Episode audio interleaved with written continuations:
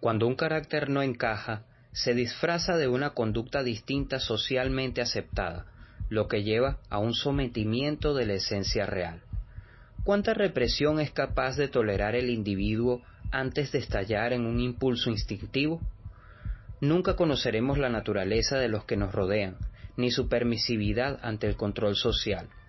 Todos somos propensos a cometer cierta clase de delitos en mayor o menor medida. Algunos no son capaces de discernir entre lo ético y lo moral, llevando sus perversiones al límite de la extravagancia. Crímenes del Mundo es un podcast que retrata todos estos comportamientos. Víctima, victimario, podría ser tu vecino.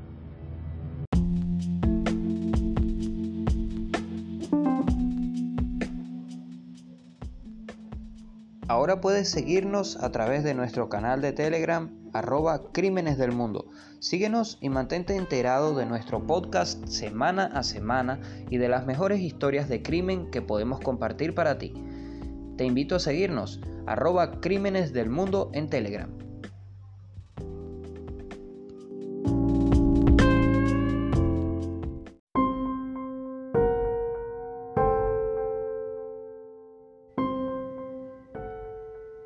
Muchas son las mafias famosas que se han conocido a través de la historia de nuestro mundo, pero ¿realmente conocemos el inicio de todo esto? En el episodio de hoy les traigo probablemente lo que sería el inicio o la primera mafia conocida en el mundo y me refiero a los estranguladores, o más conocidos como thugs se trata de una red de fraternidades secretas, algunas veces descrita como la primera mafia del mundo que operaron en la India desde la Edad Media hasta la década de 1830, casi nada. Sus miembros eran conocidos como Tug. Este es el origen del término actual inglés SAG, como tantas palabras indias que durante el dominio británico de la India pasaron a formar parte del idioma inglés como tal. La región Tug fue supuestamente una secta integrada por miembros hinduistas y musulmanes, quienes practicaban robos y asesinatos a gran escala en contra de los viajeros. La primera auténtica mención de los Tuks se encuentra aproximadamente en el año 1356, en el pasaje escrito por Din Barni en su historia de Shah Firoz.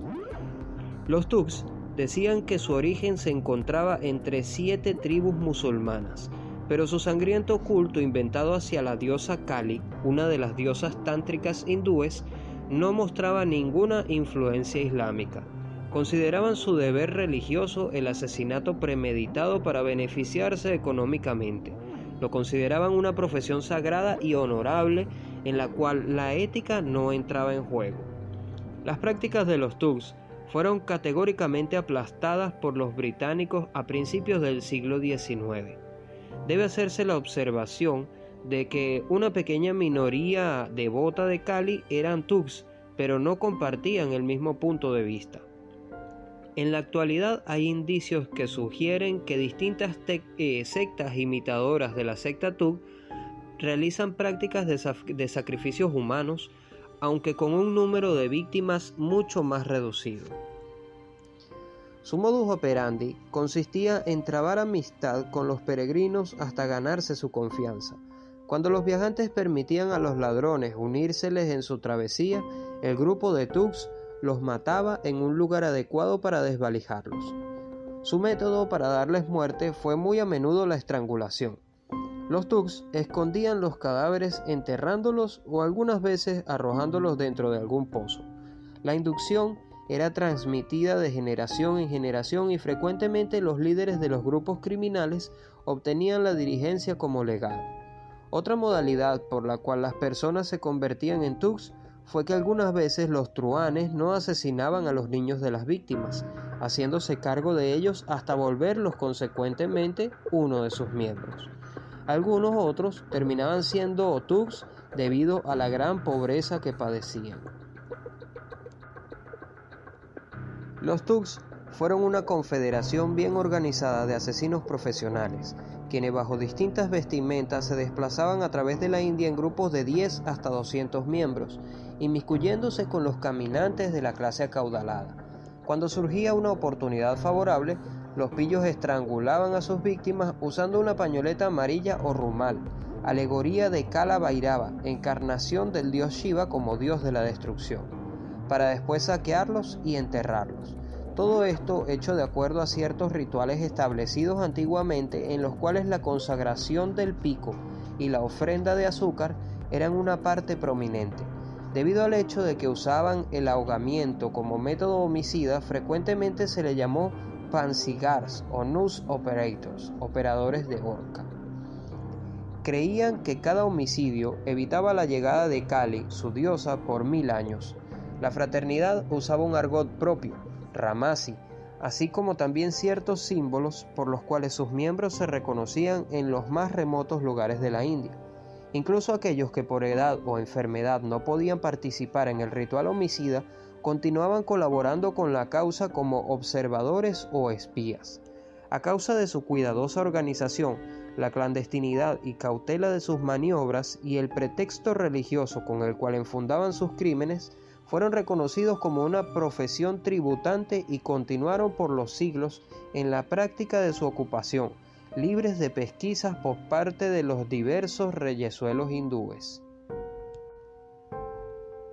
Estimar la totalidad de víctimas depende mucho de la duración de los TUCs en activo, por lo cual no existen fuentes fidedignas. De acuerdo al libro Guinness de los Récords, la secta Tug fue responsable de aproximadamente 2 millones de muertes. En cambio, el historiador británico Mike Dash calculó que en total asesinaron a unas 50.000 personas, basado en la suposición de que solamente existieron durante 150 años antes de su erradicación en el decenio de 1830.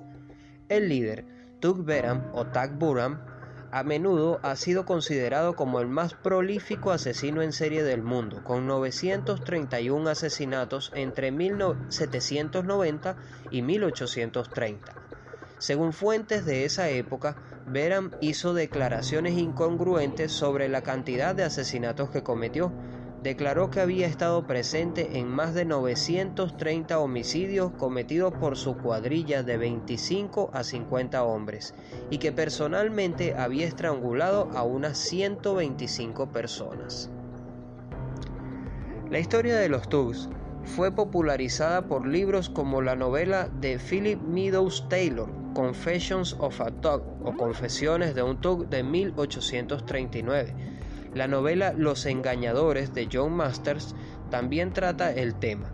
Un libro más reciente de 1968 es el de George Bruce, llamado The Stranglers, The Cult of Tuggies and Its Overthrow in British India. Los estranguladores, la secta de los Tug y su destrucción en la India británica. Los Tug también fueron nombrados como enemigos de Sandokan, un personaje que los habría exterminado en una serie de libros del escritor y periodista italiano Emilio Salgari.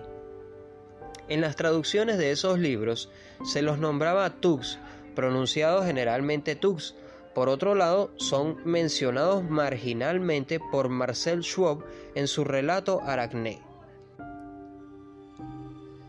Las dos apariciones más populares de la secta en películas son la de 1939 en Gunga Din y en 1984 en la película Indiana Jones y el Templo de la Destrucción.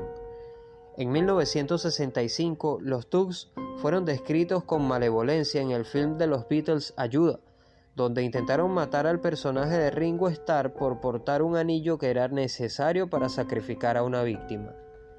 En 1987, la editorial DC Comics publica el título Escuadrón Suicida, grupo de villanos secundarios y desechables utilizados por el gobierno de los Estados Unidos para realizar misiones encubiertas, generalmente políticas y que adquirió gran popularidad hasta el día de hoy.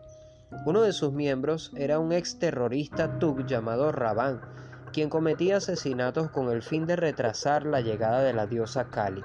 Raban en un comienzo era un integrante del grupo terrorista Jihad, los que eventualmente fueron derrotados por el mencionado escuadrón. Uno de sus miembros, Tigre de Bronce, al derrotarlo por segunda vez, le ofrece a Raban servir a su diosa Kali trabajando para ellos.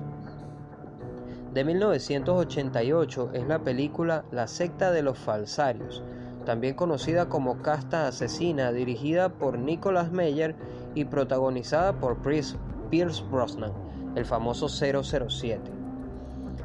En Muerte en Nueva Delhi, 1993, el tercer libro de la serie Dangerous Journeys, una de las sagas de novelas fantásticas de Gary Gygax, aparece la macabra secta de los Tugs, los estranguladores de Kali, que atacan al magíster Setne Inetep y a su compañera y guardaespaldas Rachel, instigados por una sacerdotisa de la diosa oscura. El método que utilizan los